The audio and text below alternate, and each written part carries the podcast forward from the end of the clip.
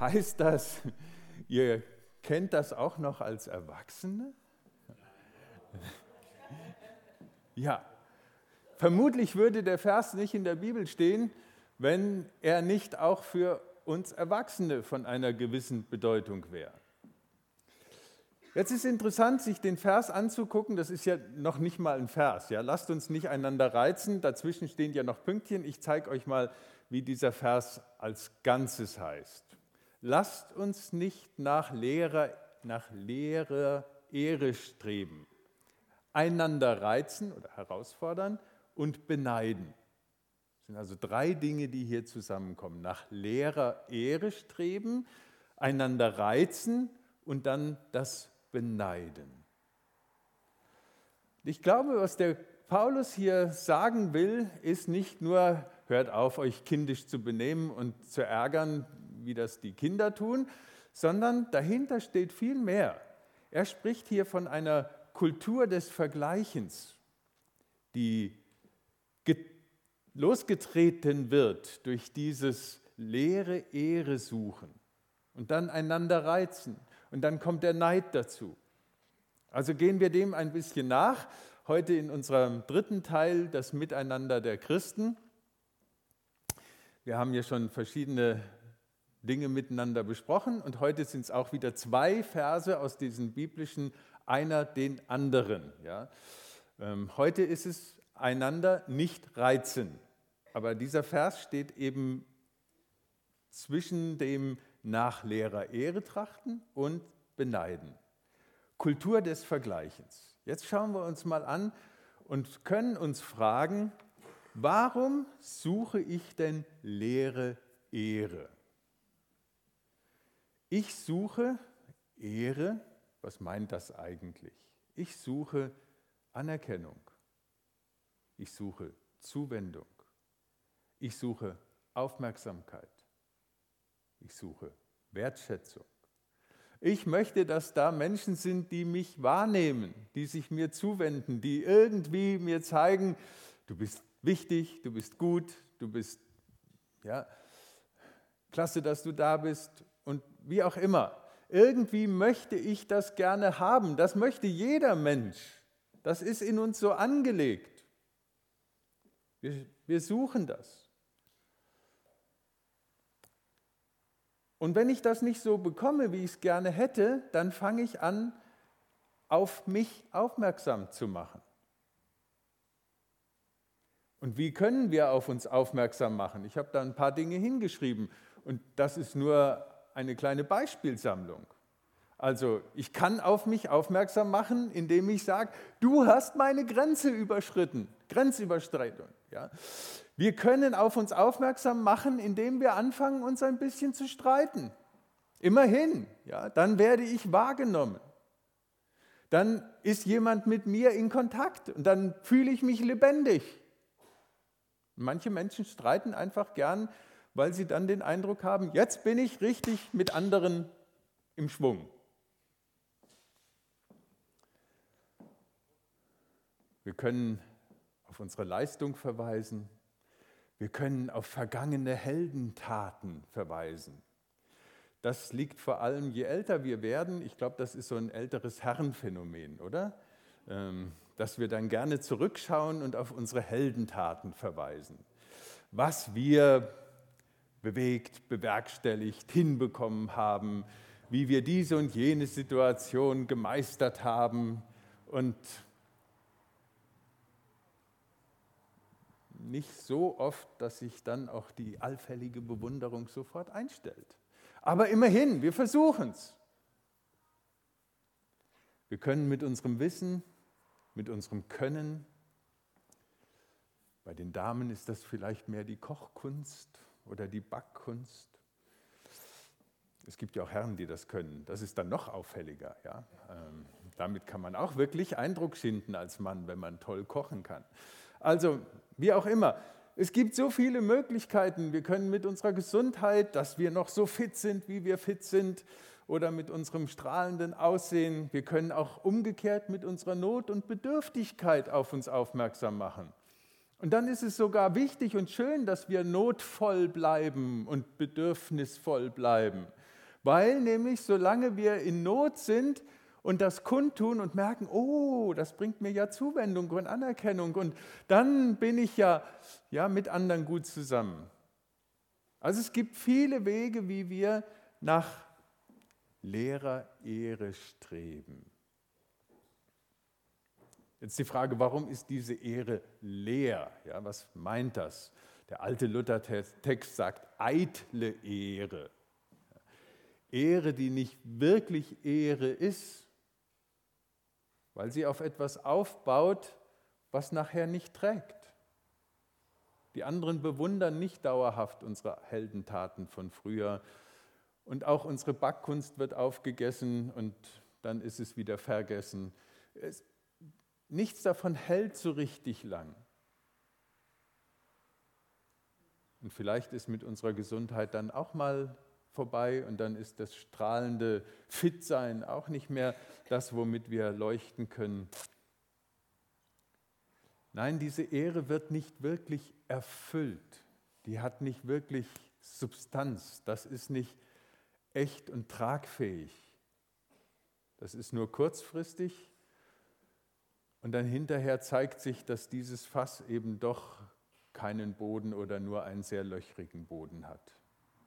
Und ich brauche bald wieder das Empfinden, wo ist jemand, der, der mich ehrt, ja, im Sinne von wahrnimmt, sich mir zuwendet, mich würdigt, mich anerkennt. Lasst uns nicht nach solch eitler Ehre streben, das herausfordern und suchen. Denn jetzt kommen wir so in diesen Bogen hinein, in diesem Streben nach eitler Ehre, da reizen wir einer den anderen. Das triggert auch andere. Ja, so wie wir das als Geschwister vielleicht gemacht haben, wie es Kinder machen, so kriegen wir das auch als Erwachsene hin. Und ihr müsst mal, nein, ihr müsst nicht, ihr dürft, einfach beobachtet mal eure eigenen Gespräche, wie uns das triggert. Ja. Da erzählt jemand, wie lange er im Stau gestanden hat. Ich habe viel länger im Stau gestanden. Warum ist das jetzt wichtig, dass ich länger im Stau gestanden habe? Doch nur, damit ich meinen Anteil an Aufmerksamkeit und Ehre auch bekomme. Also, und so können wir jetzt die Beispiele durchgehen miteinander, was vergangene Heldentaten angeht oder Leistungen oder mir geht es heute nicht so gut, oh, mir geht es heute noch viel schlechter. Kümmer du dich bitte um mich, nicht ich dich, mich um dich. Ja? Ähm, es geht in die verschiedenen Richtungen, es triggert etwas?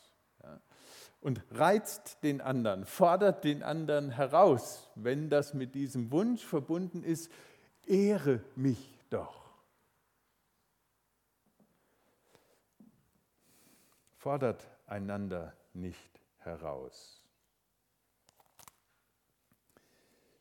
Denn dieses Reizen und Herausfordern und dann baue ich mein, ja, mein Monument auf, mit dem ich dastehe und strebe genauso danach, dass andere sich mir zuwenden. Es ist leere Ehre, das heißt, das klappt nicht so richtig, aber es hinterlässt auf jeden Fall Spuren. Und dann ist, stellt sich das Empfinden ein, der andere ist größer, besser, hat mehr. Bei dem klappt das, was bei mir nicht klappt. Der hat, was ich nicht habe. Dem ist gelungen, was mir nicht gelungen ist. Dem wird geschenkt, was mir nicht geschenkt wird. Vielleicht auch von Gott. Und dann entsteht, was der Paulus hier schreibt, als drittes in diesem Dreiklang, der Neid. Beneidet euch doch nicht. Aber das kommt dann ja, aus dem anderen Zweien heraus. Auf einmal fangen wir einander an zu neiden. Und Neid, das ist so ein, also vom Kopf her kann man sich das ja klar machen, dummer Innenschaden, den wir in uns dann wachsen lassen. Weil vom Neid habe ich, das ist die Sünde, von der ich gar nichts habe. Andere Sünden, da habe ich wenigstens was davon, kurzfristig. Ja. Also kurzfristiges Vergnügen oder das Gefühl, ja, wenn ich was geklaut habe, ich habe dann wenigstens was in der Hand. Beim Neid habe ich gar nichts, gar nichts.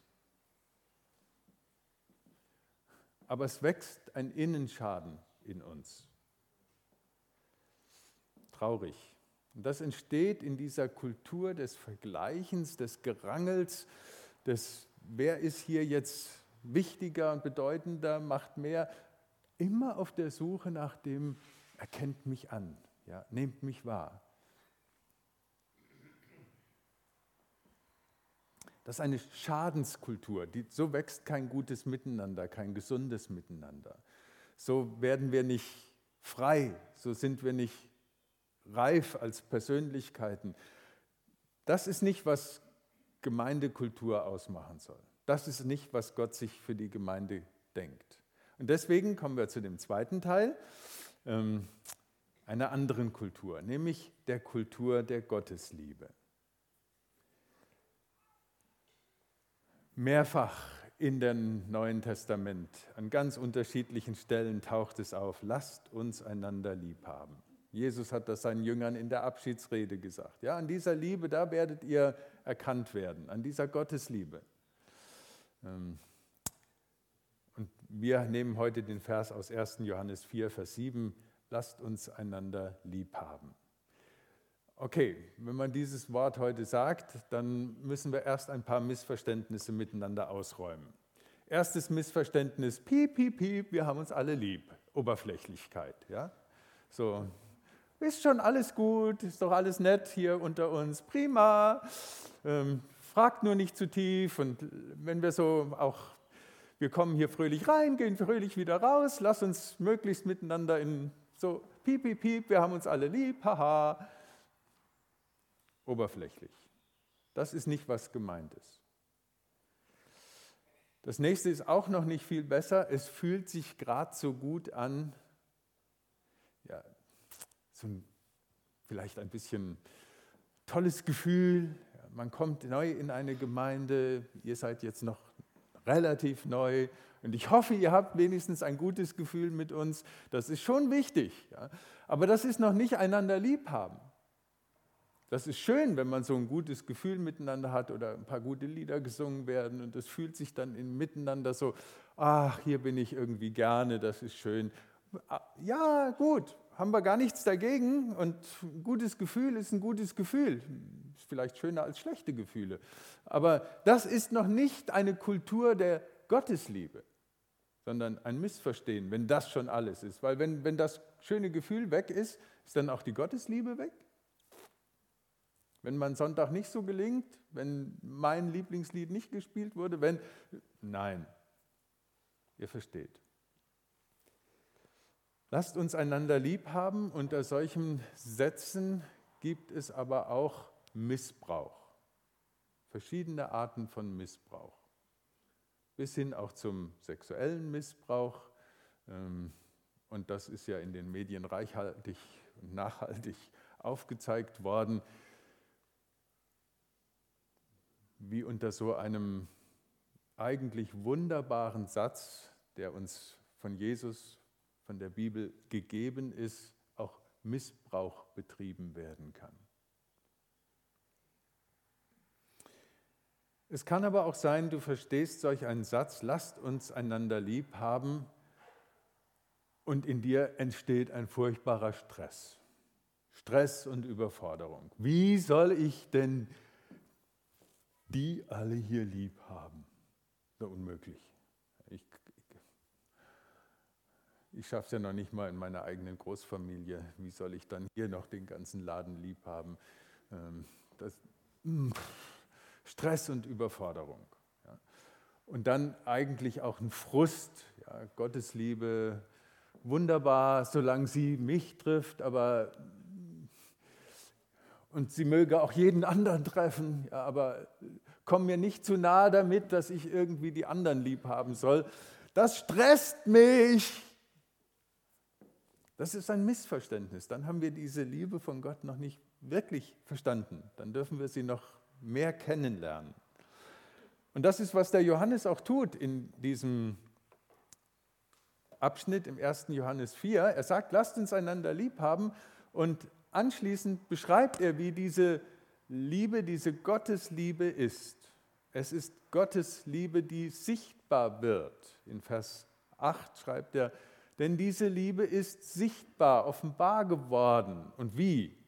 Weil Gott seinen einzigen Sohn, seinen einzigen Sohn gegeben hat, gesandt in diese Welt, damit wir leben sollen. Wow. Jetzt wird die Sache konkret, zumindest einmal von Gottes Seite uns gegenüber. Er hat seinen einzigen Sohn, das eine Liebe, es ist eine Liebe, die das Kostbare kostet, gegeben, dahingegeben, sagt der Römerbrief. In die Welt gesandt. Es ist eine Liebe, die den anderen sucht, die greifbar wird, die den ersten Schritt geht. Eine Liebe, die nicht einfach im Sofa sitzen bleibt, sondern die sich aufmacht, damit wir leben sollen. Es ist eine Liebe, die dem anderen Lebensräume öffnet. Das beschreibt Johannes hier. Das ist die Liebe, um die es geht. Und diese Liebe ist auch beständig. Das ist in Vers 9, wo Johannes dann davon spricht, dass er sagt, ja, er hat uns geliebt. Diese Gottesliebe besteht nicht dadurch, dass ich mich entscheide, jetzt Gott zu lieben. Und heute entscheide Gott noch mehr zu lieben, als ich es bis gestern getan habe. Das ist schön, wenn wir das sagen wollen und motiviert sind, sagen, ja, wir wollen Gott lieb haben, ja, wir wollen Jesus lieb haben, wir wollen dann auch die Geschwister, Brüder und Schwestern in Jesus Christus, ja, die wir miteinander sind, wenn wir ihm nachfolgen. Wir wollen die lieb haben, aber bestehen tut diese Liebe. Nachhaltig ist diese Liebe weil er uns liebt. Und ein paar Verse später, Vers 19, sagt der Johannes noch, lasst uns einander lieben, wiederholt das, denn er hat uns zuerst geliebt. Immer zuerst kommt Jesus mit seiner Liebe. Immer zuerst. Wenn wir nochmal an die Kinder denken, was haben wir als Kinder oft gesagt, wenn es irgendwie Stress gab? der hat angefangen. Ja? Angefangen haben immer die anderen. Das gilt für die Liebe Gottes auf jeden Fall. Der hat angefangen. Da hat er angefangen mit seiner Liebe am Kreuz. Er hat angefangen. Und das besteht, das gilt auch heute Morgen. Und wenn du in deinem Herzen gar nicht viel an Liebe fühlst und eben mit Pipi Piep ist nicht und anfühlen tut sich gerade auch nicht so gut, und eher gestresst und überfordert bist, dann kann ich dir das zusagen, weil das Gottes Wort uns verspricht, weil das so ist, weil Gott die Liebe selbst ist. Auch das schreibt der Johannes. Ja. Er hat uns zuerst geliebt. Er hat dich zuerst geliebt. Und das ist beständig. Und darin besteht die Liebe. Und die hört nicht auf, egal wie wir uns heute Morgen fühlen.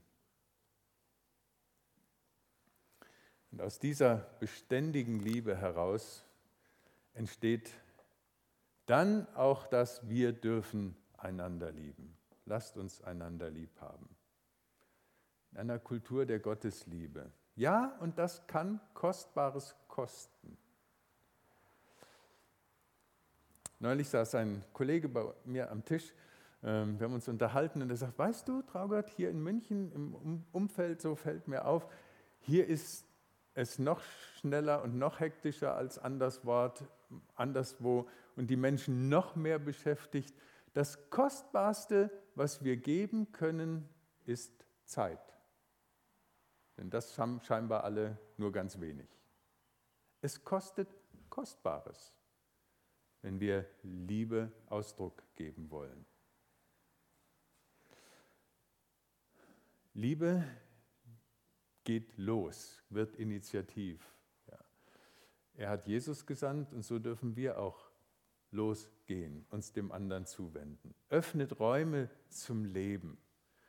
Und das kann schon damit beginnen, dass ich sage, heute höre ich dem anderen mal zu und quatsche ihm nicht das Ohr ab.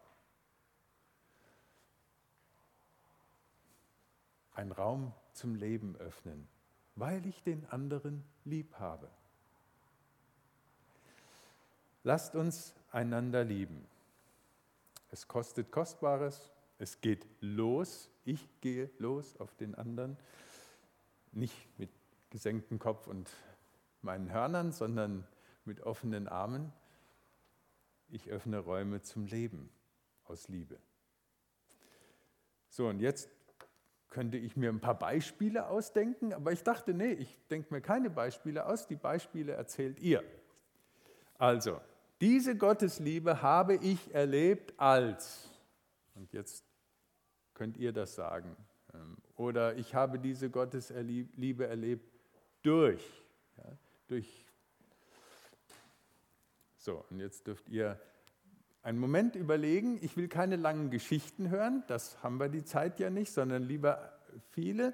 Ähm, ich könnte jetzt zum Beispiel sagen, als ich vor einigen Wochen eine Karte von einem aus Gemeinde, unserer Gemeinde hier bekommen habe, die genau in meine Situation gepasst hat und mich sehr ermutigt hat.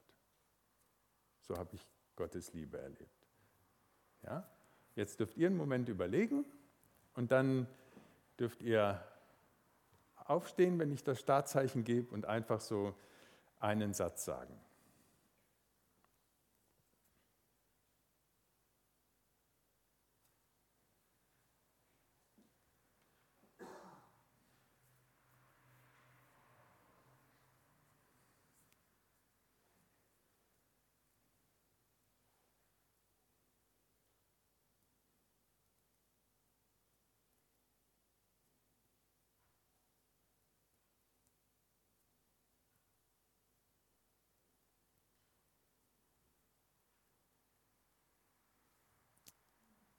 Gut, jetzt bin ich gespannt. Ich habe diese Gottesliebe erlebt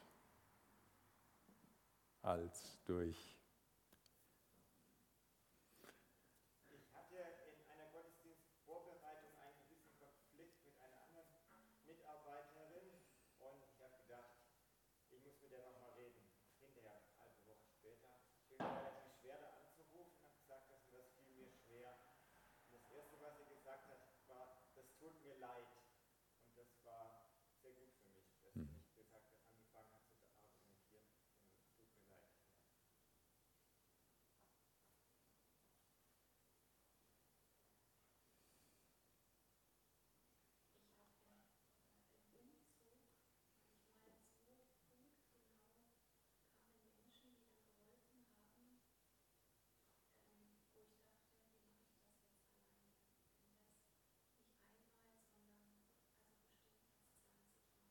Mhm. Im Umzug, punktgenau, waren Menschen da, die geholfen haben. Ich wiederhole es dann noch mal kurz, dass es alle verstehen können. Ja?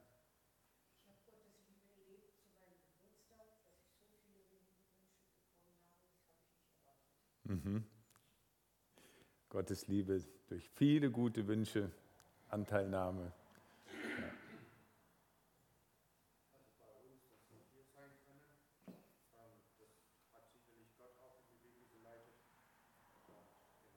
Ja, schön, Familie Schuhkraft, dass ihr hier sein könnt.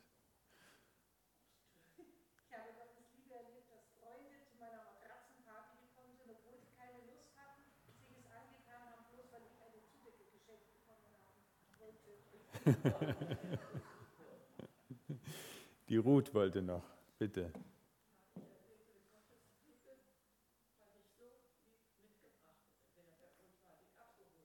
Ja. Auch das, ein ganz konkretes Gottesliebe durchs Mitnehmen, Abholen, Fahrdienst. Helmut.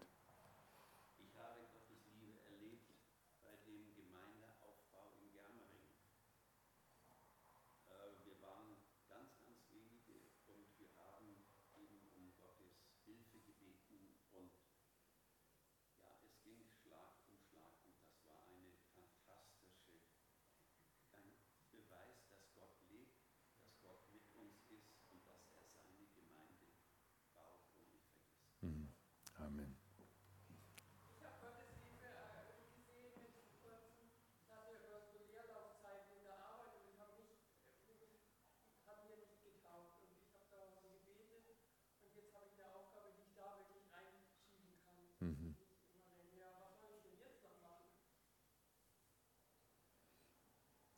Auch eine schöne Gelegenheit, Gottes Lieben zu erleben, wenn er mir Aufgaben gibt durch andere Menschen. Ja. Hm.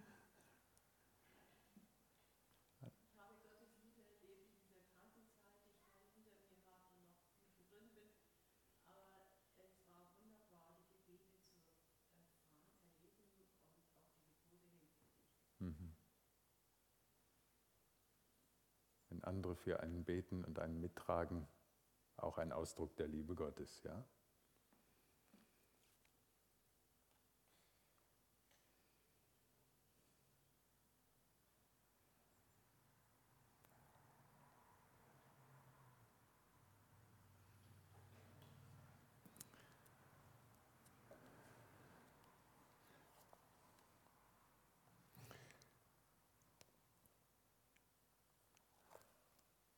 Gut, dann nehmen wir das erstmal so als Impulse mit. Das ist, was Gott für unser Miteinander möchte. Reizt einander nicht, Kultur des Vergleichens, die Neid erzeugt, die uns nicht, die uns leer, leer hinterlässt und eine Kultur der Gottesliebe, in der wir Gottes Liebe spüren können, die auch wirklich ausfüllt und erfüllt. Wir wollen jetzt zwei Gebetslieder miteinander singen.